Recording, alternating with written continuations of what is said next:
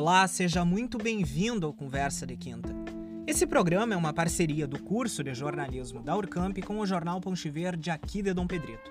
Agora, sem mais delongas, vamos ao nosso podcast, porque afinal a conversa até pode ser de quinta, mas as informações vão ser sempre de primeira. Eu sou Lucas Acolteg e eu vou conversar com os meus colegas Richard Borges e Sharon Maia. Na noite do dia 27 de abril, o governo gaúcho publicou um decreto que autorizou o retorno das aulas presenciais no estado. Desde então, algumas escolas particulares já voltaram a receber estudantes, enquanto nas redes municipais o retorno deve acontecer de forma gradual.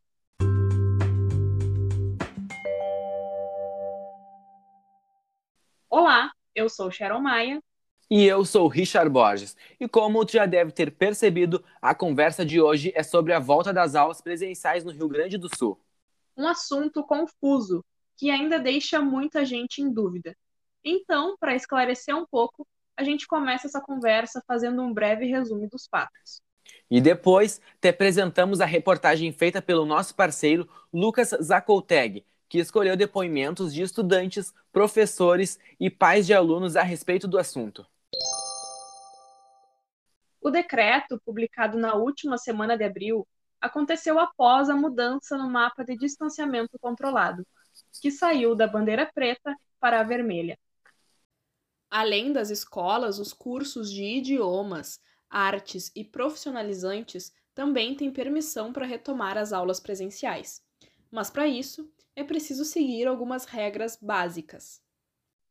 Isso mesmo. É recomendado que as classes tenham pelo menos um metro e meio de distância uma das outras. E os alunos devem usar apenas materiais individuais, ou seja, nada de pegar aquele lápis emprestado do coleguinha. Além disso, estão suspensas quaisquer atividades coletivas que possam criar aglomeração. Mas quem não se sentir seguro em voltar à escola sem vacina, pode ficar tranquilo, pois a presença não é obrigatória basta continuar acompanhando as aulas pela internet.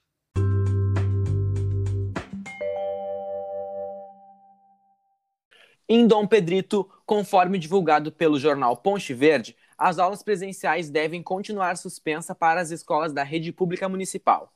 Segundo a prefeitura, a cidade não tem capacidade de liberar as aulas, pois faltam recursos e estrutura para manter as atividades presenciais de forma segura para todos os envolvidos, que vão desde profissionais como professores, motoristas, profissionais de limpeza e da fiscalização.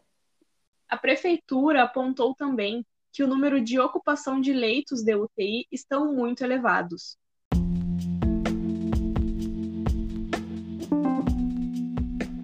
Pois é, guris, apesar de tudo que já foi divulgado, esse assunto ainda divide muito a opinião tanto de pais quanto alunos. Há aqueles que se mostram contrários a esse retorno em meio à pandemia, mas também há quem concorde. Eu abordei esse tema com diversas pessoas e o resultado a gente confere agora. Nós conversamos com a Paola Farias, que é mãe de uma aluna da rede estadual. Ela se posicionou favorável ao retorno das atividades presenciais na rede pública, desde que os protocolos sanitários sejam devidamente seguidos e que os professores estejam vacinados. Em relação à volta às aulas nas redes estaduais, eu sou favorável, desde que todos os professores estejam vacinados, que aconteça o distanciamento social entre as crianças, a utilização de álcool em gel, de máscara, para que todas as medidas sejam tomadas e seja prevenida a contaminação né, em massa, tanto de alunos como de professores.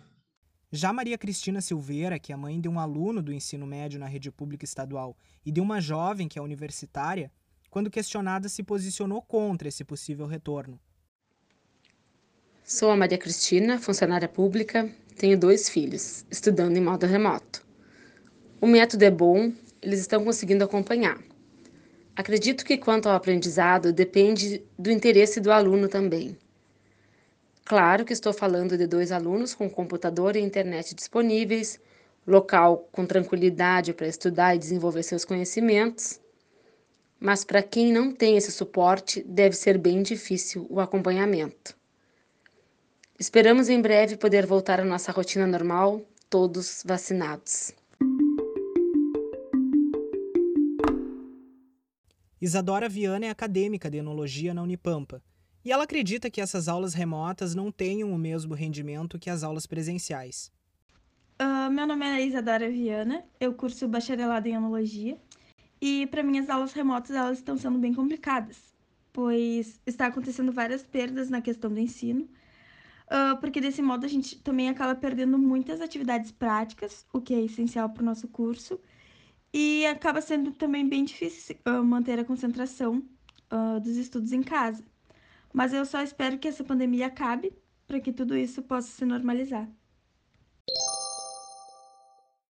A professora Lucilene Pinheiro dos Santos leciona em duas escolas da rede pública estadual aqui em Dom Pedrito, e ela também conversou com a gente. Em sua fala, Lucilene destacou pontos importantes do ensino em meio à pandemia, bem como a preparação dos professores através de cursos para promover um ensino à distância de qualidade. Sou professora estadual do ensino fundamental e acredito que hoje, em comparação ao início da pandemia e das aulas remotas, nos sentimos mais organizados e aptos a desenvolver o aprendizado de forma produtiva no ensino à distância, pois passamos por vários cursos de formações. A professora ainda se posicionou contrária ao retorno das atividades em sala de aula. O momento não é adequado considerando o número elevado de contaminações por Covid-19 no município. Além da falta de estrutura das escolas públicas para receberem os alunos com segurança, a falta de estrutura hospitalar.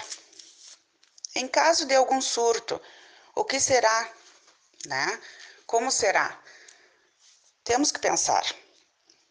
Meu ponto de vista também como mãe, acredito que a maioria não é favorável a esse retorno gradual dessas aulas presenciais, sem vacina para professores, funcionários e alunos. Em primeiro lugar, a vacina, depois o retorno. Eu acredito nisso. Quem também participou da nossa conversa foi a pró-reitora da Urcamp, a professora Virginia Dré, que contou como o centro universitário da região da campanha se adaptou ao ensino remoto. Nós praticamente não enfrentamos dificuldades, porque a gente já vinha há dois anos trabalhando, né, com algumas disciplinas híbridas, enfim, e formando os nossos professores, capacitando né, de forma contínua os professores com novas tecnologias e novas ferramentas, né, para poderem dar uma aula nesse formato. Então, quando uh, se tomou a decisão por fechar tudo, né, lá em março de 2020, nós levamos apenas dois dias para nos adaptarmos, né, todos os professores, enfim, os setores, para começar o nosso trabalho de forma remota.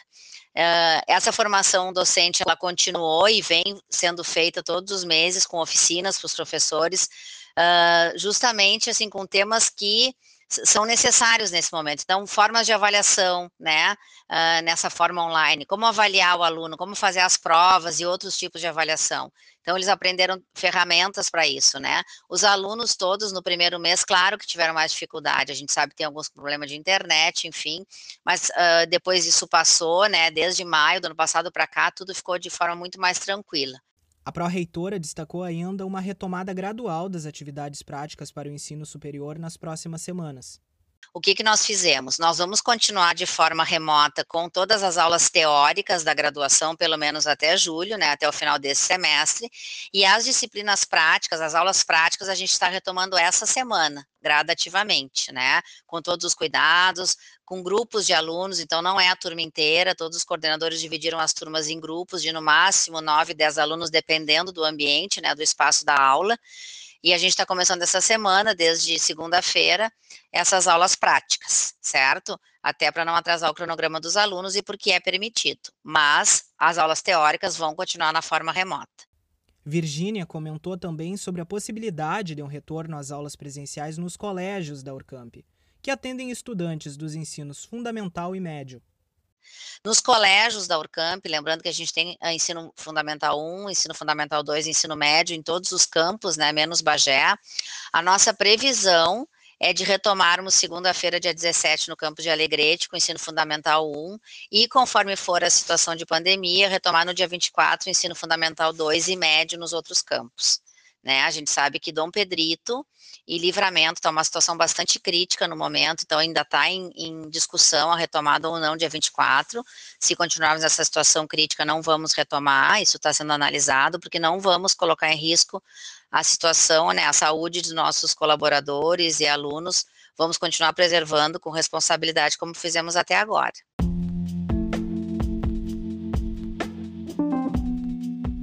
Nós também conversamos com a Ana Cristina Pérez, que é vice-diretora na Escola Estadual Heloísa Lousada.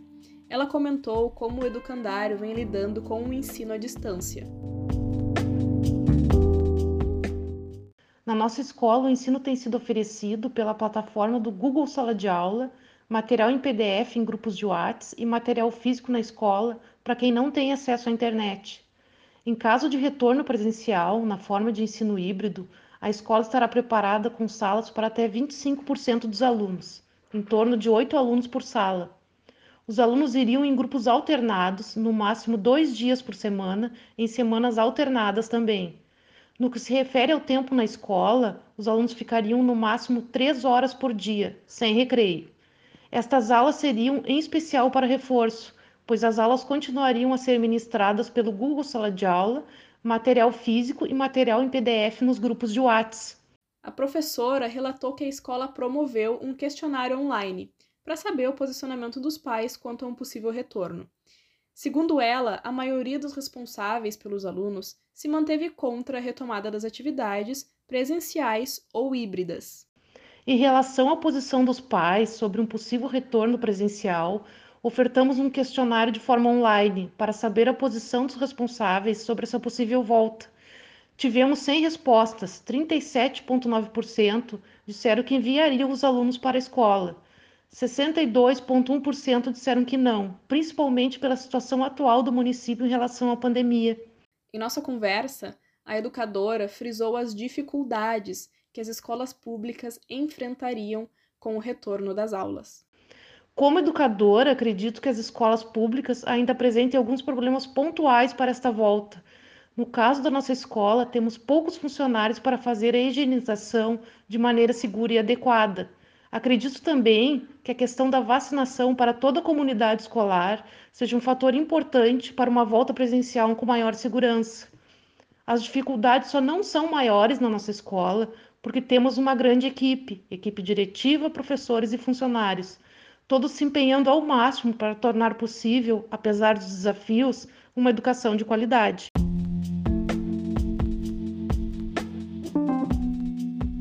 E esse foi o segundo episódio do Conversa de Quinta. Esperamos que tenham gostado dessa edição. Anota aí. Na quinta-feira, dia 27, a gente retorna para mais uma conversa.